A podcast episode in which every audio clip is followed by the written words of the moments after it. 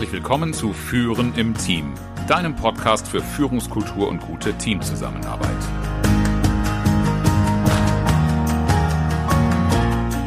Mein Name ist Oliver Bayer. Ich helfe Teams, ihre Zusammenarbeit zu stärken und Erfolge zu feiern, ohne Verantwortung abzuschieben.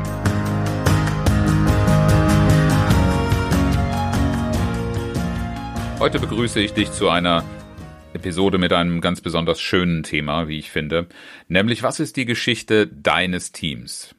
Und ich möchte mit dir über fünf gute Gründe sprechen, warum du dich damit beschäftigen solltest. Vielleicht zuerst einmal, warum ist das so ein schönes Thema? Denn ganz viele ähm, verbinden mit dem Thema Geschichte nicht unbedingt äh, angenehme äh, Dinge. Deshalb möchte ich gleich zu Beginn hier mal ähm, zwei Begriffe voneinander unterscheiden. Das eine ist natürlich die Geschichte, so ähnlich wie sie auch im, als Schulfach verstanden ist, für mich persönlich äh, immer ein sehr interessantes Fach gewesen, aber für viele eben auch nicht. Und vielleicht auch deshalb ein Punkt, wo die Bereitschaft gering ist, in die Vergangenheit zu schauen. Aber es ist schon sehr, sehr wichtig, und darauf werde ich in dieser Episode eingehen, sich damit zu beschäftigen, was, was hat das Team und was hat seine Mitglieder geprägt. Die Geschichte, die ein Team, bevor du anfängst mit ihm zu arbeiten, vor deiner Zeit oder eben auch in der gemeinsamen Zeit, die du mit dem Team erlebt hast, vielleicht aus einer anderen Perspektive, äh, die man mitgemacht hat, die haben eine Prägung hinterlassen. Und einer der größten Fehler in Veränderungsprozessen ist, diese Geschichte nicht zu berücksichtigen und zu übergehen. Wir kommen noch darauf, was daran ein besonders großer Fehler ist oder warum das ein Fehler ist. Es gibt natürlich auch noch einen anderen Geschichtenbegriff in dem Zusammenhang, der wird oft auch mit dem Anglizismus Storytelling verbunden. Und äh, auch das ist ein wichtiger Ansatz, auf den gebe ich aber nicht in dieser Episode ein. Das werde ich in einer der nächsten Episoden tun, nämlich welche Metapher, welches Bild führt uns in eine gemeinsame erfolgreiche Zukunft.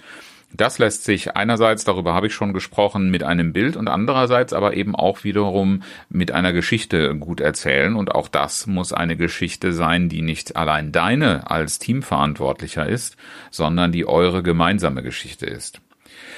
Jetzt werden wir aber auf die erste Art von Geschichte schauen, nämlich was hat das Team und seine Mitglieder geprägt. In fast jedem Unternehmen, in dem ich bisher arbeiten durfte, kursieren diese Geschichten.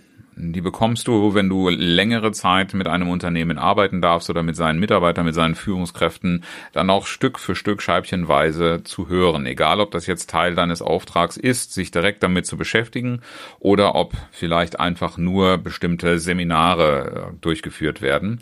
Irgendwann kommen diese Geschichten, die kennst du sicher auch aus deinem eigenen Unternehmen heraus, äh, irgendwelche Dinge aus der Gründerzeit, besondere Meilensteine, äh, Dinge, über die wir einfach gerne sprechen, weil sie Identität stiften.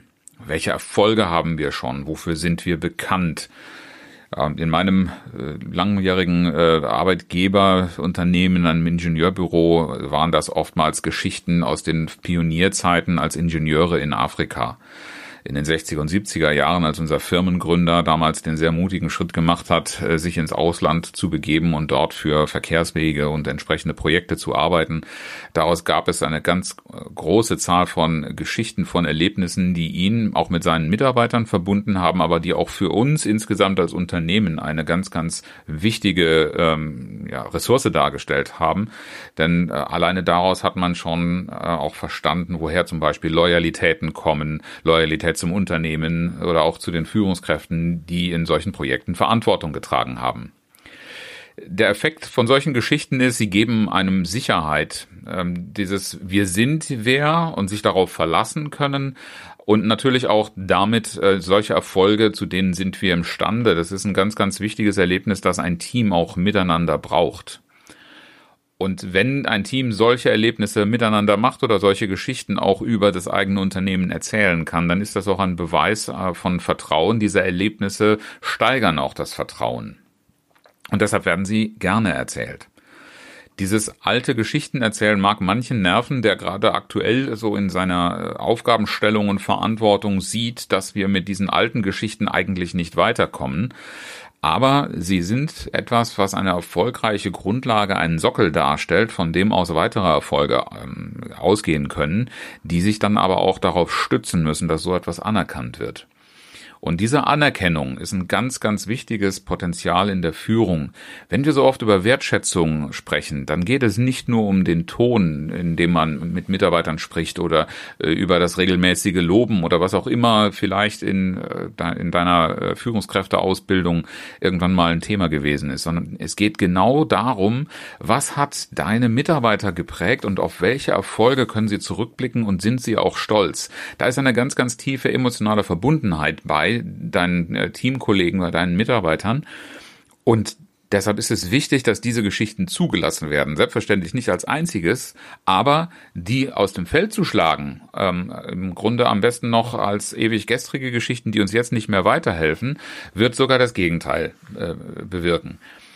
Wenn du allerdings diese, diese Geschichten aufnimmst, gerade auch als neues Teammitglied, wenn du ein Team neu übernimmst oder wenn du neu dazustößt, auch als Mitarbeiter in einem Leitungsteam, gelten diese äh, Gesetzmäßigkeiten. Diese alten Geschichten, die habt ihr, die haben eine Prägung hinterlassen und diese Prägung zu verstehen und sie eben anzuerkennen, macht auch etwas äh, mit der Beziehungsarbeit. Denn je mehr du auch bereit bist, diese Leistung der Vergangenheit anzuerkennen, desto eher wirst du auch im Vertrauen deines Gegenübers steigen ähm, weil sie alle miteinander, ähm, das gilt ja nicht nur für die einzelne Person, die an einem äh, Erfolg unmittelbar beteiligt war, sondern eben auch als für diejenigen, die sich diese Erfolge mit zu eigen äh, gemacht haben, als eine Anerkennung. Und damit ähm, hast du einfach für die Beziehungsarbeit eine bessere Grundlage geschaffen. Es gibt aber natürlich nicht nur die positiven Geschichten. Es gibt auch die Gruselgeschichten. Und die zeichnen sich dadurch aus, dass sie vielleicht noch sehr viel spektakulärer als die Erfolgsgeschichten erzählt werden. Da sind grandiose Verrücktheiten der Vergangenheit, über die man vielleicht heute mit Abstand lachen oder den Kopf schütteln kann, die aber zu ihrer Zeit sicherlich auch ein ganz, ganz schlimmes Scheitern bedeutet haben. Und auch die haben eine Prägung hinterlassen und die haben eine große Bedeutung. Äh, vielleicht nicht so sehr im Sinne von Identitätsstiftung, aber ähm, oftmals stecken, also die werden deshalb auch so spektakulär erzählt, weil sie, was sie bedeuten, dass man damals eine, eine ziemlich große Krise oder eine schwierige Situation miteinander erlebt hat und dass man sie miteinander gemeistert hat. Und bekanntermaßen, solche Dinge schweißen auch wirklich zusammen. Dieses Zusammenschweißen bedeutet, da ist ein Zugehörigkeitsgefühl, das Loyalitäten und das natürlich auch ein Stück weit eine, ein Vertrauen, was schon viel mehr als das ist. Das ist eine bewiesene Zuverlässigkeit. Es gibt ja auch so Wortwendungen, äh, wie miteinander Pferde stehlen können, äh, die auf so etwas hinweisen, dass gerade die Geschichten, die jetzt nicht so Ruhmes Erfolgsgeschichten sind, sondern die eher für zweifelhafte Erlebnisse oder für schwierige Zeiten stehen, wenn man die gemeinsam durchgemacht hat, hat, dann weiß man einfach, man kann sich besser aufeinander verlassen und man ist auch bereit dazu. Und man hat gemeinsam auch Learnings daraus gezogen. Man hat ähm, ja festgestellt, was taugt, was nicht taugt, was hilft, was wenig hilfreich ist. Und auch das ist ein sehr, sehr großes Wissen. Ja, und diese Geschichten zuzulassen, um einfach auch zu verstehen, wo müssten aktuelle Veränderungen auch dafür sorgen oder was müssten die vermeiden, welche Fettnäpfchen gibt es da zu vermeiden, weil solche Geschichten in der Vergangenheit schon mal schiefgegangen sind. Was ja nicht unbedingt bedeutet, dass man sich nicht nochmal mit demselben Thema beschäftigt, aber nicht in der gleichen Weise einfach blind reingeht, sondern sich genau anschaut, was haben wir aus diesen Geschichten gelernt und damit eben auf den Wissensschatz des vorhandenen Teams, gerade auch der langjährigen Mitarbeiter zurückgreift. Das sind ja oft nicht die veränderungsfreudigsten, eben weil sie eine so große Zahl solcher Geschichten haben. Und deshalb ist es wichtig zu verstehen, ähm, welche Geschichten sind denn da. Denn warum solltest du dich damit beschäftigen? Kommen wir zu den angekündigten und versprochenen guten Gründen. Der erste Grund ist, das habe ich jetzt schon an, an, den einen oder anderen Stellen erwähnt, es ist ein unglaublich großer Wissens- und Erfahrungsschatz darin der einerseits natürlich das Selbstbewusstsein, die Identität der Mitarbeiter und des Teams mit begründet, andererseits aber auch etwas ist, dass du anzapfen kannst, dass du aber nur dann anzapfen wirst, wenn du auch tatsächlich eine, eine vertrauensvolle Beziehung mit einer offenen Kommunikation pflegst. Da rücken die Leute höchstens mal mit dem äh, besonders spektakulären, unterhaltsamen raus, aber nicht so sehr mit dem, was sie daraus gelernt haben und offen darüber zu sprechen, was sie vielleicht auch selber in der Vergangenheit mal falsch gemacht haben. Und ganz besonders ähm, werden sie, wenn diese Geschichten nicht mit zitiert werden, auch auf neue Probleme nicht eingehen. Äh, sie werden dir nur signalisieren, sie wissen schon, dass das nicht klappt. Aber du wirst nicht verstehen, woher diese Haltung herkommt, äh, die Haltung einer vielleicht Veränderungsfeindlichkeit oder was besondere Vorlieben, wichtige Dinge sind, die man einfach in der Vergangenheit gelernt hat und was vor allen Dingen auch die Widerstände in Veränderungen begründet. Denn das, das haben ja die meisten Change Manager ähm, als größtes Problem, dass sie Widerstände spüren, dass sie merken, dass Veränderungsprozesse nicht vorangehen oder nicht unterstützt werden, aber nicht wissen, woher das kommt. Und das begründet sich häufig durch die Geschichten, die du in dem Team äh, mitzunehmen hast, zu berücksichtigen hast, die aus der Vergangenheit herrühren. Ein gutes Zuhören um, und das ist eben der zweite gute Grund, warum du dich mit der Geschichte deines Teams beschäftigen solltest, genau hinhören, was da erzählt wird und zeigen, dass du die Haltung und die Widerstände verstehst. Wir hatten das schon mal im Zusammenhang mit gelingenden Veränderungsprozessen, den Widerstand auflösen. Man kann da versuchen, mit einem, mit einer Brechstange, mit einem Hebel ranzugehen und Druck auszuüben. Aber wenn du merkst, dass dieser Druck einfach nur den Gegendruck erhöht und nicht wirklich zu seinem Ziel führt, dann ist es einfach wichtig, dass du dich mal mit der Geschichte des Teams beschäftigst. Was ist da früher vorgefallen? Was gibt es, was ich wissen sollte und womit ich entsprechend respektvoll, wertschätzend umgehen darf? Der dritte Grund, Warum du dich damit beschäftigen solltest, was die Geschichte deines Teams ist, den habe ich auch schon mal angedeutet, sowohl im Erfolgsbereich als auch beim Learning-Bereich, ist nämlich das Thema Wertschätzung.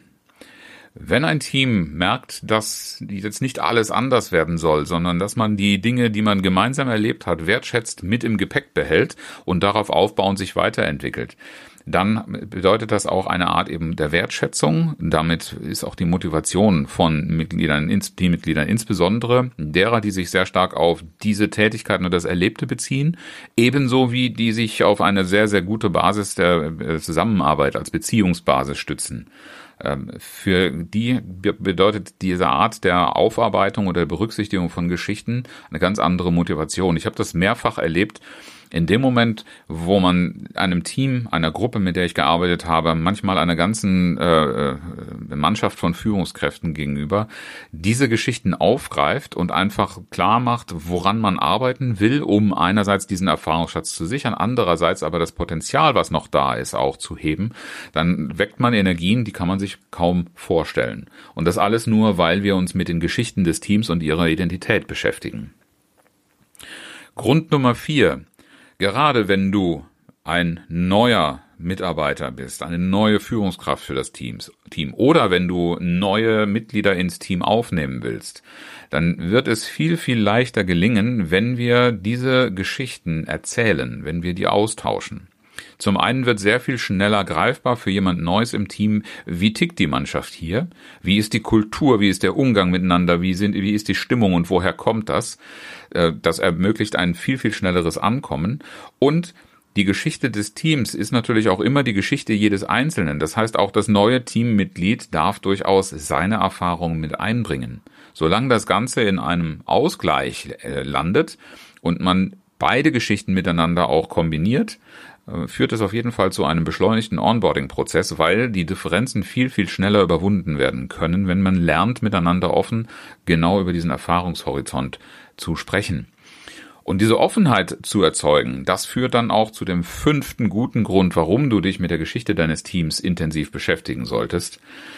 Denn du hast einfach über diesen Geschichten, äh, über diesen, diese Geschichten, die erzählt werden, eine viel, viel leichtere Standortbestimmung für die Change-Prozesse, die du starten willst. Ein Change-Prozess hat ja nicht nur eine Ausrichtung und ein Ziel, wo er ankommen soll. Äh, ein Change-Prozess bedeutet insbesondere, dass ich genau weiß, wo stehe ich da eigentlich. Wir erinnern uns an, an äh, die verschiedenen Zustände im Haus der Veränderung über die ich in früheren Episoden schon gesprochen habe. Wo genau im Veränderungsprozess steht derjenige? Hat er überhaupt schon verstanden, ob ein Problem da ist? Hat er möglicherweise sehr, sehr starke Widerstände, mit denen wir uns beschäftigen sollen? Oder ist er stark verunsichert, weil alles, was bisher erlebt worden ist, jetzt auf einmal nicht mehr richtig sein soll? Ähm, all diese Dinge versteht man umso besser, je stärker man die alten Geschichten, sowohl Erfolgs- als auch Misserfolgsgeschichten, auch die Gruselgeschichten, sich anhört und einfach mal schaut, wie steht das und wie verhält sich das zu dem, was wir jetzt gerade hier anfassen und gemeinsam bewegen wollen. Fünf gute Gründe, ich fasse nochmal zusammen. Der erste Punkt, du hast darin einen ganz großen Wissens- und Erfahrungsschatz, den du dir erschließen kannst. Zweiter Punkt, du verstehst viel leichter die Haltung und Widerstände in dem Unternehmen, in, dem, in deinem Team, in der Zusammenarbeit. Dritter Punkt, das Beschäftigen mit Geschichten bedeutet eine große wirksame Wertschätzung für die Mitarbeiter, stärkt die Motivation und auch die äh, Zusammenarbeit. Vierter Punkt. Für neue Teammitglieder und auch für dich als neue Führungskraft bedeutet das ein sehr viel schnelleres Onboarding. Und fünfter Punkt, für Change-Prozesse hast du damit eine viel leichtere und exaktere Standortbestimmung, wo du ansetzen darfst im Change-Prozess.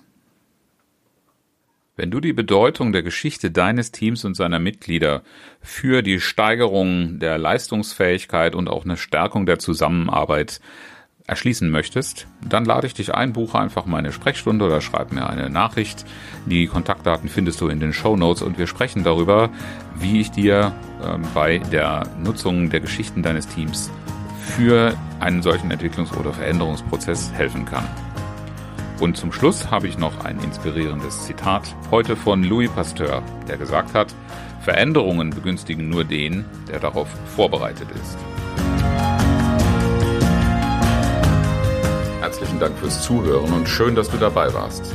Bis zum nächsten Mal in diesem Podcast, wenn es heißt Führen im Team, Zusammenarbeit stärken und Erfolge feiern, ohne dass Verantwortung abgeschoben wird. Ich freue mich auf dich.